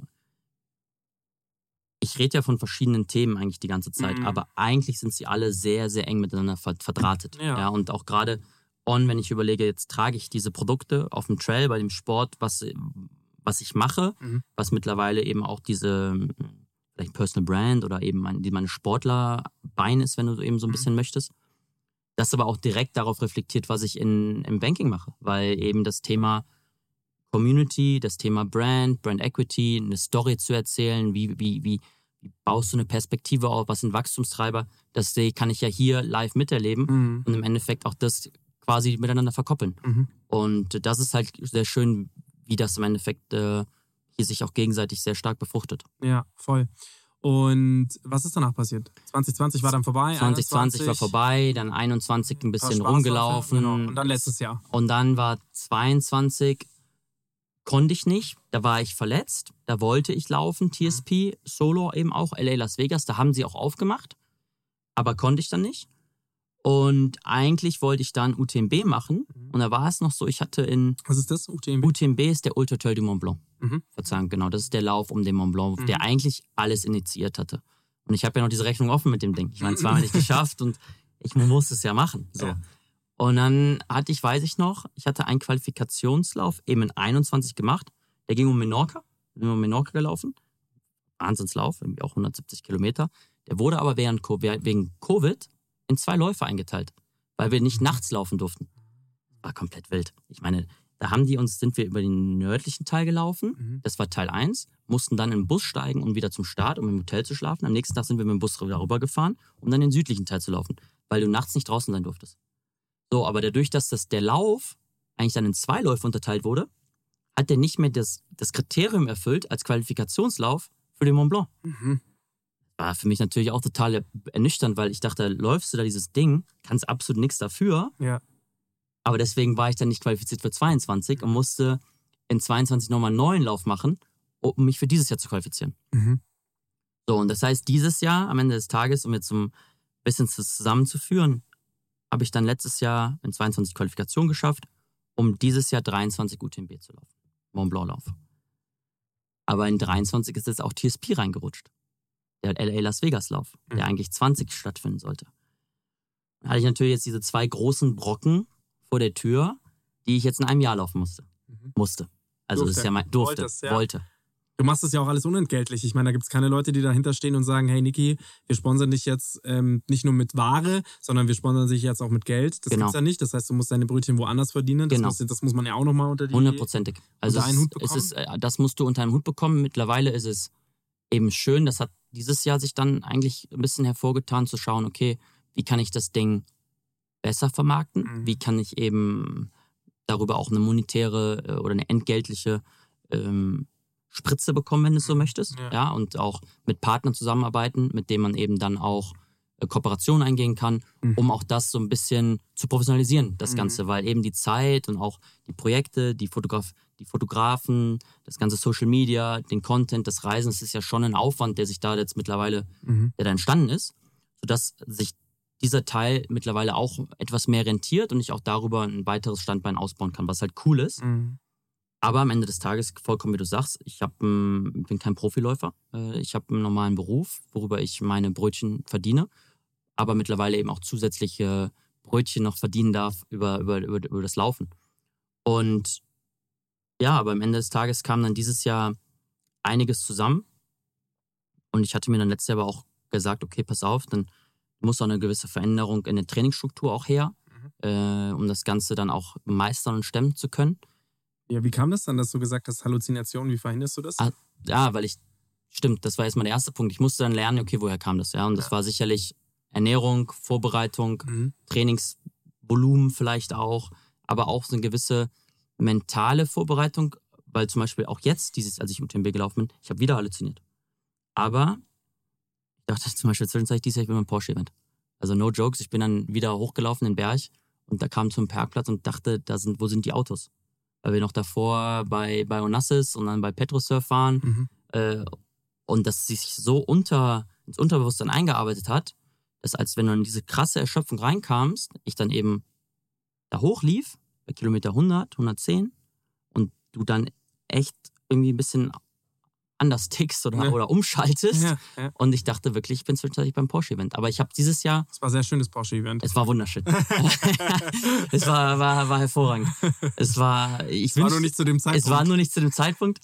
ähm, und ich durfte auch nicht in die Autos einsteigen, musste dann weiterlaufen. Aber der Punkt ist, dadurch, dass ich schon dieses Jahr das aus den vergangenen ein, zwei Erlebnissen wusste ich teilweise, ich halluziniere. Also ich hatte dieses rein und raus. Ich dachte teilweise, ich bin bei einer Schnitzeljagd. Ich wusste, ich laufe von A nach B, Mhm. aber ich wusste nicht, warum ich von A nach B laufe und zwischen welchen Orten ich bin. Und das war, ist dann schon ein Kraftakt, da mental immer wieder drüber nachzudenken, zu überlegen, warum und weshalb. Aber ich habe es dadurch besser in den Griff kriegen können Mhm. Und gegessen wahrscheinlich. und auch gegessen. Das war, glaube ich, eine der Hauptkomponenten. Und natürlich die Vorbereitung und sicherlich auch, es ist dann ein Unterschied, ob du aus in der Selbstständigkeit kann ich die Zeit ein bisschen anders dann auch im Voraus zu, der, zu diesem Lauf natürlich abstimmen Ja. und mir die Zeit vielleicht auch anders allokieren, als natürlich dann in einem, in einem anderen Arbeitsverhältnis. Ne? Das muss man ganz klar auch berücksichtigen. Ne? Also, weil am Ende des Tages Schlaf und auch Recovery natürlich eine Riesenkomponente sind in diesem ganzen Game. Ne? Ja, zu 100 Prozent. So, und dann? Ich meine, dann hast du hast du es geschafft? Ja. Cliffhanger. Beides. Beides sogar. Das hört ihr dann in Beides. der nächsten Folge. Also, du hast es geschafft. Beides, ja. Also wir haben erst war im März TSP, Mhm. das Speed Project. Nach drei Jahren standen wir dann am Ende des Tages in LA Mhm. am Start. Santa Monica Pier geht's los. Und dann läufst du halt einfach mal darüber. Genau, du hast vorher schon mir im Vorgespräch erzählt, wie lange ist das? 500 Kilometer? 500 Kilometer. Und das sind fünf Tagen. Also äh, für Genau. alle Zuhörer, die äh, nicht so gut in Mathe sind, ich rechne euch das mal kurz vor. 500 äh, Kilometer ähm, durch fünf Tage sind 100 Kilometer am Tag. Richtig. Richtig. Und wir sind circa 100 Kilometer am Tag gelaufen. Mal ein bisschen mehr, mal ein bisschen weniger, aber vom Prinzip genau so und halt querfeldein. Aber dadurch, dass ich äh, den Fokus schon sehr darauf jetzt gelegt hatte, äh, auch von der Vorbereitung, auch wenn da nicht alles glatt lief, muss ich auch ganz ehrlich sagen, also äh, an, an, an, an meine beiden Trainer Arne und Philipp, die wissen das sehr konkret, ähm, wie da teilweise die letzten Wochen auch mal abgelaufen sind. Das war alles nicht so ganz einfach, weil es dann eben auch sehr viel ist, Mhm. weil du dann doch einen großen Trainingsalltag oder Volumen irgendwie hast, trotzdem aber auch den Druck in deinem Arbeit und auch in deinem privaten Leben Mhm. das unter einen Hut zu kriegen, teilweise ist schon sehr fordernd, Mhm. muss, muss ich gestehen. Aber hey, am Ende des Tages ähm, ist es dann auch mal eine Frage, du hast mal eine schlechtere Woche, mal eine bessere. Das musst du auch lernen Zu 100 Prozent. und es gehört auch dazu.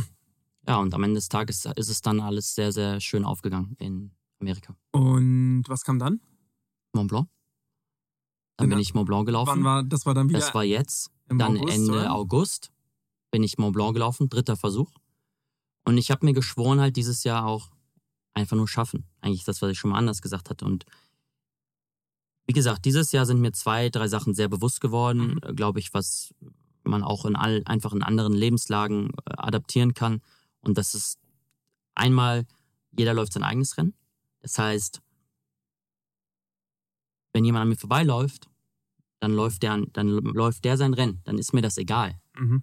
Äh, ich kann mich gar nicht mit der Person vergleichen. Vielleicht am nächsten Berg bricht die komplett ein. Der will gerade irgendwie einen Supersprint machen, keine Ahnung. Mhm. Und diese mentale Brücke, ob das jetzt in LA Las Vegas war oder auch am Mont Blanc, ich laufe mein Rennen und Mhm. lass mich nicht von allen anderen beirren. Das ist ja genauso bei der Arbeit so, weil wir dieses konstante Vergleichen ja haben. Mhm. Und ich ja auch irgendwann davon Opfer geworden bin. So, du vergleichst dich mit anderen Jungs, mit anderen Mädels, andere Laufzeiten, andere Hintergründe, denkst so, hm, warum, weshalb? Ja. ist ja alles quantifizierbar mittlerweile, von Strava über Instagram. Das ist ja schon ein Druck, der von außen auch Das, reinkommt. Das ganze Sportthema ist sowieso sehr sozial, social mediaisiert. Wenn's dieses, Voll. dieses Wort gibt es zwar Voll. nicht, aber ich habe es jetzt erfunden. Social mediaisiert, weil ich meine, alleine, dass du das, wir scherzen, meine Frau und ich, wir scherzen immer darüber, aber wir sagen immer so Sachen wie, wenn es nicht auf Strava geteilt ist, dann ist es nicht passiert. Also das ist, Ja, ist 100%. für was, für was, so, für was so. fährt man denn Fahrrad, Ist so, wenn man sich auf Strava Und teilen wie viele? Leute haben Stress, wenn, wenn dann die Oma ausfällt oder so? Also, es ist ja geisteskrank. Im Herz drin, dass sie sagen, boah, das, meine ich hab's Follower. nicht geschafft. Ja, ja, und hab's deine. Follower oder dein Badge, was auch immer. Egal, aber das ist, ähm, das musstest du überkommen, so Ja. ein Gefühl. Ja, Ah, ja, krass. also ich hatte das schon, teilweise war das dann, Du wirkst wie ein ehrgeiziger Typ, aber nicht wie jemand, dem das was ausmachen würde. ja, es ist so. Ähm, man hat innerlich voll den Ehrgeiz, aber ich glaube, gerade diese Realisierung für mich, und das hatte ich gesagt, acht Jahre hat mir das, hat das schon gedauert, bis ich jetzt sagte, ob ich Erster werde oder Letzter. Ich bin beim Speed Project faktisch Letzter geworden. So. Aber glaub, das juckt ja gar keinen. Ich kann dir bis heute gar Wie nicht. viele Leute sind mitgelaufen beim Project? 13. 12, einer ist ausgeschieden. So, und ich bin mit James gelaufen, wir sind beide 11., 12., sind beide zusammen übers Ziel gelaufen. Mhm. So, und jetzt die Frage, okay, jetzt bin ich Letzter geworden. Aber bin ich wirklich Letzter geworden? Oder habe ich ein cooles Projekt für mich erreicht und habe ich eigentlich mein eigenes Rennen? Es ist doch Am Ende des Tages egal, welche gewonnen. Zahl du ge- du wirst, oder? Genauso ist es. Weil ich werde ja realistisch nicht, ich, ich habe ein anderes Leben. So und jeder, der äh, diese Rennen läuft, und deswegen gilt das ja auch für jeden, der diese, was wir eingangs sagten, einen 5-Kilometer-Lauf macht oder einen 10 oder 20er. Jeder läuft sein eigenes Rennen und der muss für sich gucken, dass man die Zeit schafft. Und das war ja auch mein ursprünglicher Gedanke, warum ich Laufen so cool fand Mhm. oder finde, weil ich kann mich immer wieder verbessern, ich kann immer wieder eine neue Zeit laufen, ich kann mir immer wieder neue Ziele setzen, Mhm. ohne diese ganzen externen Gründe. Mhm. Aber das war sicherlich eine äh, große, große Erkenntnis, ähm, sich davon zu lösen und dann auch die Freude wirklich auf diesem Weg dahin, an all diesen vermeintlichen Niederlagen Mhm. und so weiter, ähm, ja, äh, eine Genugtuung darauf vielleicht zu gewinnen und Kraft darauf zu schöpfen, Mhm. um dann am Ende des Tages auch die, diese, diese beiden Ziele für einen dieses Jahr zu erreichen. Mhm. Und du seitdem, das ist zwei, drei Monate her, ich schaue jetzt, was nächstes Jahr äh, ansteht, aber weil wir mit von Uhren sprachen, ich laufe einfach ohne alles. Ich will gar nichts tracken. So, weißt du, deswegen, Mhm. das war auch mein Thema mit IWC, äh, als ich mit äh, das Projekt mit denen machen durfte. Da ging es ja auch darum, running on my own time. So, und die Uhr, die ich trage, ist ja keine Stoppuhr. Da werden keine Kilometer gezählt, Mhm. da werden keine Höhen gemessen. Mhm. Das ist fast eher ein Talisman, der mir Energie gibt, wenn ich auf diese Uhr schaue, Mhm. um dabei zu sein. Mhm. Die, die andere Uhr, äh, die das alles trackt, die trage ich am anderen Handgelenk. Aber ich sag dir ehrlich, ich habe mir die Segmente, das ist, kann man jetzt vielleicht auch als lazy oder als anderswertig be- be- äh, sich anschauen, aber ich weiß nicht meine genauen Zeiten, was ich jetzt UTMB gelaufen bin. Ich weiß, ich habe es geschafft. Ich weiß nicht genau, was ich bei TSP gelaufen bin. Ich weiß aber, ich habe es geschafft. Und aus diesen äh, Momenten, da ziehe ich, glaube ich, mittlerweile viel mehr die Kraft raus und äh, gibt das auch, probiere das auch anderen Leuten so mitzugeben, auch aus diesen Dingen die Kraft zu ziehen und eben nicht nur Follower A, Follower B, Like Y, YZ. Mhm. Weiß, darum geht es am Ende des Tages nicht. Ist auch so, zu 100 Prozent. Man macht es für sich selber. Man Genau. macht es für die Geschichten, die man danach erzählen kann. Und es geht dann nicht in der Geschichte. In zehn Jahren interessiert es doch keinen mehr. Da kannst du die Geschichten erzählen. Und das ist das Coole. Und das sich davon toll. abschrecken zu lassen, Voll. dass man gegebenenfalls Letzter wird. Das ist, das ist ja nicht Sinn der Sache. Dementsprechend ähm, bin ich vollkommen bei dir. Man muss die Leute begeistern und abholen und eher davon begeistern, dass man sagt, mitmachen. So blöd dieser Spruch klingt, Voll. aber mitmachen ist alles. Voll. Wie ist es mit ähm, jetzt durch, das können wir gleich noch auf Ja. den letzten Lauf Ja. eingehen, den du vor einer Woche äh, einer absolviert, Woche, heute Morgen wiedergekommen. ähm, absolviert hast.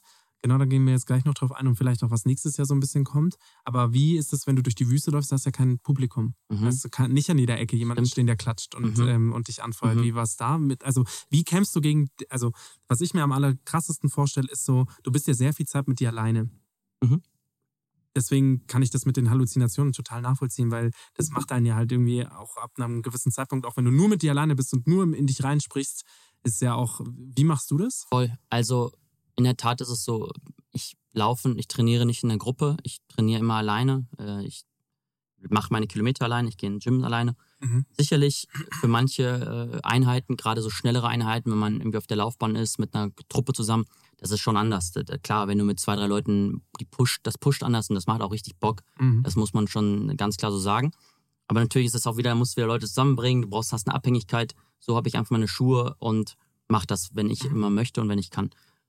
Und mittlerweile ist es so, ich glaube, ich habe eine äh, sehr innige Ruhe oder Zufriedenheit mit mir bei diesen Läufen. Ja, also wenn ich laufe, bin ich bei mir, ist es für mich, ich laufe sehr wenig, wenn auch fast gar nicht mit Musik, Mhm. sondern bin wirklich sehr präsent in dem Moment und probiere mich auch immer auf diesen Moment immer zu besinnen. Mhm. Weil wir natürlich, das klingt vielleicht auch ein bisschen klischeehaft, aber klar, wir leben viel in der Vergangenheit und wir leben auch viel in der Zukunft. Und im Laufen für mich lebe ich halt sehr präsent und äh, probiere das auch immer für mich wieder zu äh, herzuholen. Also ich habe so einen Satz, this is it, also das ist der Moment und das ist genau der Moment, wo ich gerade sein, sagen, sein soll. So, und äh, da Vor allem auch sein möchtest, ja. sein möchtest. Und dementsprechend ist es so, ich bin, selbst wenn viele Leute an der Seite sind, was einen natürlich nochmal einen emotionalen Push ist, Mhm. kriege ich dieselbe Energie, aber auch von mir selber, wenn ich allein in der Wüste bin und ziehe extrem viel Energie dann aus dieser Natur. Mhm. Weil am Ende des Tages in diesen Gegebenheiten eins zu sein mit deiner Umgebung, das ist schon wirklich, gibt einem sehr, sehr viel Kraft. Und auch gerade jetzt zuletzt, wir hatten Momente eben in der Atacama-Wüste, wo ich jetzt herkam, Was hast du da gemacht? Atacama-Wüste war auch The Speed Project. Mhm. Ist ein äh, selbes Konzept, LA nach Las Vegas. Hier ging es von Iquique am, am Meer in, in Chile durch die Atacama-Wüste nach San Pedro de Atacama, so, so ein hochgelegenes Mittelgebirge. Also quasi vom Meer auf über 3000 Höhenmeter, 500 Kilometer durch die Atacama-Wüste. Und äh, vielleicht nur kurz, ich bin es nicht komplett gelaufen. Ich bin mit meinem Kumpel gelaufen, habe den unterstützt. Ich bin wahrscheinlich so 100, 30, 140 Kilometer vielleicht mitgelaufen. Aber nicht am Stück, sondern immer wieder auf Über die Etappen? Tage ähm, bin, bin ich mit ihm mitgelaufen, mit James, einem Buddy von mir. Und er ist halt die 500 komplett gelaufen. Und das war für mich auch nochmal eine andere Erfahrung jetzt. Ne? Also mehr, das war jetzt mehr Teamgedanke. Das war für mich jetzt auch eine neue oder auch eine sehr schöne Erfahrung, diese Rolle auch einzunehmen Mhm. und einfach mehr zu gucken, pass auf, stimmt die Ernährung, wann muss der Support da sein, Content-Team, wie sieht die Route aus, wo fahren wir lang, wo sind die anderen. Also es ist viel strategischer, das Mhm. Ganze, aber Eigentlich trotzdem das, wo du herkommst. wo ich herkomme. Also eigentlich wiederum, was du genau wie du sagst, dieser Projektgedanke, das Planen und auch Überlegen, Mhm. ähm, hat sich eigentlich da sehr gut auch wieder begriffen hat. Wiedergefunden. Ja. Plus äh, dadurch, dass ich ja früher durch die Städte gelaufen bin mit Papierkarten und äh, die Städteorientierung irgendwie Sch- Schützenjagd spielen musste, kann ich ganz gut navigieren und kann sicherlich auch ganz gut verstehen, wo man hingeht. Vielleicht hat mir das ein bisschen Zusatz gebracht. Aber ich weiß auch nicht. Wir müssen, wir müssen Also, immer den Bogen spannen. Sehr gut Wir müssen den gemacht. Bogen spannen. Ich hatte auf jeden Fall brauchte keinen Kompass. Ich brauchte keinen Kompass. Aber äh, Ich habe Skorpione überlegt und sie haben mir gezeigt, wo ich hin muss. ich bin ja Skorpion. Vielleicht, äh, ich bin Skorpion. Ja, ich auch. Stimmt. Wann hast denn du Geburtstag? 20. Ach, alles Gute nachträglich zum Danke dir. Geburtstag. Hast du? Elfter. Elfter. Danke dir. Glückwunsch auch nachträglich. Hatte ich gar nicht mehr auf dem Schirm, dass wir beide Skorpion waren. 91? Ja, ja. Ja, dann sind wir das beide. Nein. Ja. Wir müssen eigentlich jetzt ein Bierchen hier trinken. wir Nachträglich. da, aber wir gehen nachher in, in den Ryzen Store und dann trinken wir ein Das, Bierchen. so ist es. So ist es. Da kriegen wir ein helles.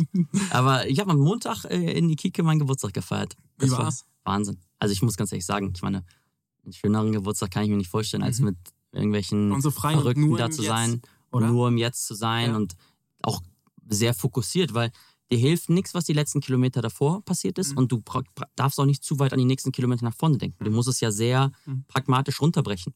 Und ähm, das ist genau dieser Punkt. Also gerade immer dieses wieder sich ins Hier und Jetzt berufen und hey, auf der Karriere, man muss einen Schritt gehen, man muss nach vorne denken, man, Mhm. das gehört 100% dazu und das, das weiß ich auch. Aber ich glaube, gerade dieser Balanceakt zwischen, hey, vielleicht manchmal auch mal zwei Grade lassen und wirklich zu sein, sei hier, genieße es und mach das jetzt auch und nicht zu sehr vielleicht über die nächsten fünf oder zehn Jahre nachzudenken. Mhm. Weil, ganz ehrlich, ich hätte Anfang letzten Jahres, hätte ich dir ja nicht sagen können, dass ich jetzt vor, einem, vor einer Woche durch die Atacama-Wüste laufe. Mhm. Never. Und auch das ganze andere Thema von IWC, Lamazocco bis hin zu die Porsche-Themen, das ist jetzt alles so entstanden. Mhm. Aber am Ende des Tages vielleicht auch, weil man einfach äh, vielleicht sich dann treu bleibt und das gern tut, was man macht. Ähm, Damit authentisch ist. Und vielleicht damit ist ja, authentisch ist. Das ist das, was ja die Marken suchen. Die suchen ja nicht nur nach Reichweite, sondern nach Authentizität. Das Voll. ist das, was wir immer wieder mitbekommen. Oder beziehungsweise die ganz viele gehen dem Trugschluss ein, dass sie sagen, hey, wir brauchen Reichweite, wir brauchen die Leute, wir müssen, ähm, wir müssen äh, irgendwas faken auch, ja, weil es ist ja am Ende des Tages fake it till you make it und Authentizität kannst du halt nicht faken. Und entweder du bist es oder bist es nicht. Und dann wirst du auch Markenbotschafter. Wahrscheinlich genauso ist es und, und genauso ist es. Und einmal gerade das Thema Faken ist, glaube ich, sowieso ein das größte Problem an dem Ganzen. Mhm. Weil die Realität ist, es gibt keinen Shortcut. Also für alles. Und das ist auf wie viele Podcast-Folgen musstest du machen, um jetzt da zu sein? Wie viel, wie viel Views hatten die am Anfang? Und man denkt so, Alter, was mache ich hier eigentlich? Mhm. Wahrscheinlich. Aber du machst weiter. Es gab ganz viele Leute, die uns am Anfang auch gesagt haben, es macht gar keinen Sinn. Hundertprozentig. ähm, das Format gibt es so ähnlich schon mal plus und ich glaube, das ist der, der, die größte Heimtücke dahinter, nicht wegen dem Format an sich, sondern eher, guck mal, ihr habt fast keine Reichweite und die, die ihr betreut, also die ihr betreuen wollt, Mhm. weil wir haben ja gesagt, wir machen das für Startups Mhm. und, und, und, und MacherInnen Mhm. und GründerInnen, Mhm. so, ja, Mhm. so. Aber wir wollten eben nicht genau diesen klassischen Mittelstand mit, ähm, der es schon geschafft Ja. hat. Oder wir wollten nicht den klassischen Influencer, der es schon geschafft hat, sondern eher den Leuten, die keine Plattform haben, Cool. eine bieten. Ja. Und die eine aufbauen. Und da haben viele Leute gesagt, sag mal, seid ihr, seid ihr irre? Ihr könnt doch, ihr habt keine, die haben keine, es wird nicht funktionieren. Krass. Und look, Mal, we are now. Ich wollte gerade sagen, to all these people. Ich hab's euch gezeigt. Liebe Ende Grüße. Des, ja, Bussi, Bussi, liebe Grüße. Ja, aber am Ende ist es echt so, weil dann stehst du halt da und diesen Gedanken hast du nie, weil ich habe, also den habe ich wirklich nicht, dass ich danach dann mir denke und die Hände reibe und sage, ich habe es euch jetzt gezeigt, sondern ich bin viel zu sehr beschäftigt damit, die neue Leute Einfach reinzuholen. weiterzumachen. Genau, und heute hatte ich äh, auch einen Podcast mit ähm, Start Next. Ich weiß nicht, ob du die kennst, dieses Crowdfunding Ja? Ähm, für auch ganz viel so, nicht nur soziale Projekte, sondern eben auch so KünstlerInnen, ähm, alle, die so im kulturellen Bereich irgendwie drin sind und ähm, Newcomer unterstützen. Und ich fand die zwei so, so, so, so spannend, weil die halt gesagt haben, hey, wir kommen beide aus dem Kreativbereich, wir wollten Mhm. was gründen und, ähm, und wollen eben auch eine Plattform sein für andere. Und das, ähm, also für andere, die keine haben. Und das da habe ich mich so wiedergespiegelt Voll. gesehen und das fand ich, fand ich irgendwie toll. Und die haben äh, mir da auch eben das Zeichen gegeben, weil die jetzt nach 15 Jahren, wo die das machen und die machen das schon so lange, sagen die halt auch, ja. Das ist ja auch genau der Punkt, schau mal. Genau eins zu eins das, was du gerade sagtest. 15 Jahre. Wie lange hast du schon Rocker gemacht? Wie viele Podcasts hast du jetzt schon gemacht? ja, ja. Wie viel Kampagnen musst du machen für 0 Euro, wie viel musst du machen, die du verloren hast.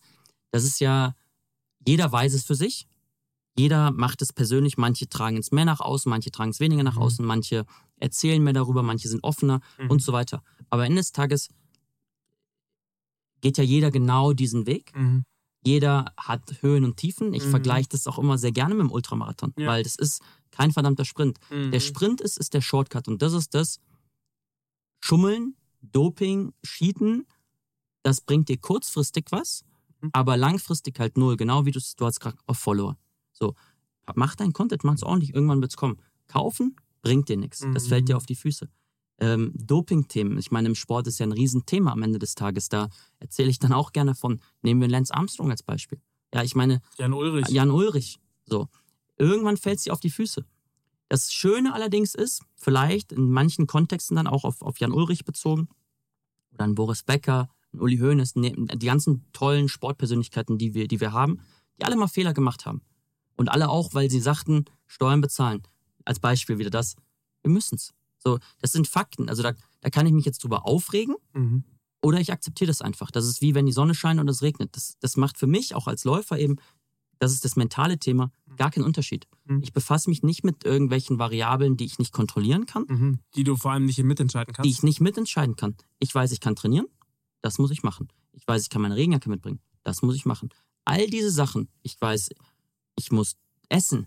So, weil ich kann, der Letzte, den ich im Spiegel ja sehe, ist, ist, bin ich selber. So, Mhm. und das ist die Person, die die Verantwortung für all das trägt, was man am Ende des Tages tut. So, und dieses Thema Shortcut ähm, ist, glaube ich, gibt es nicht. So, und, äh, sondern es ist am Ende des Tages der, der Fleiß und geht dann auch mit einher, wenn du deinen Fleiß, deine Aufgaben machst, dem verfolgst, dem treu bleibst, auch wenn du mal gerade denkst, was passiert hier eigentlich? Mhm. und du willst eigentlich nicht und du weißt auch, Projekte funktionieren nicht, die Selbstständigkeit funktioniert nicht oder das funktioniert nicht oder das. Gibt ja genügend Probleme. Aber sich dann auf diesen Erfolgen zu besinnen, Kraft daraus nehmen und sich dem Weg treu zu bleiben, dann wird das am Ende des Tages auch äh, belohnt. Dem, bin ich ganz, ganz sicher. Und dann kommt nämlich auch das Thema, man erarbeitet sich das Glück. Weil dann kommt es auch zu einem. Wir müssen eine zweite Folge aufnehmen. Wir sind jetzt schon bei eineinhalb Stunden. Oha. Time flies by when you're having fun. Also, Niki, vielen Dank. Also, da waren so viele wunderschöne Anekdoten, so viele schöne kleine Sätze dabei, woraus man schon Bücher füllen könnte. Und ich bin sehr stolz, dass du da warst. Also, echt, hat mich, äh, war eine sehr bereichernde Stunde, äh, beziehungsweise eineinhalb Stunden. Wir kommen Paul Ripke sehr nahe. Ich Ah. weiß nur, dass du nachher noch ein Event hast und deswegen möchte ich dir nicht, Easy, zu, easy, easy. Alles gut, alles gut. nicht so viel Zeit nehmen. Nein. Aber wir machen auf jeden Fall mal noch eine zweite Folge. Also, Würde ich mich sehr darüber freuen. ähm, äh, super gerne und ich bin ähm, großer Fan von dir. Also ich hoffe, das habt ihr jetzt auch alle gehört. Sehr viel Spaß gemacht und wenn du ähm, noch nicht drüber nachgedacht hattest, du solltest auch ein eigenes Format machen und wir unterstützen dich gerne. Mal schauen wir. Gerne, gerne. Reden tue ich gerne. Ich bedanke mich auf jeden Fall für die Zeit und äh, beste Grüße an alle und eine schöne Vorweihnachtszeit. Vielen Dank. Ciao, ciao. Ciao. Thanks for listening to this episode of StartCast.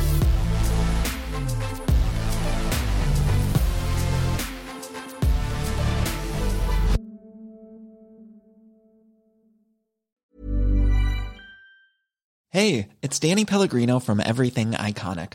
Ready to upgrade your style game without blowing your budget? Check out Quince. They've got all the good stuff shirts and polos, activewear, and fine leather goods, all at 50 to 80% less than other high end brands.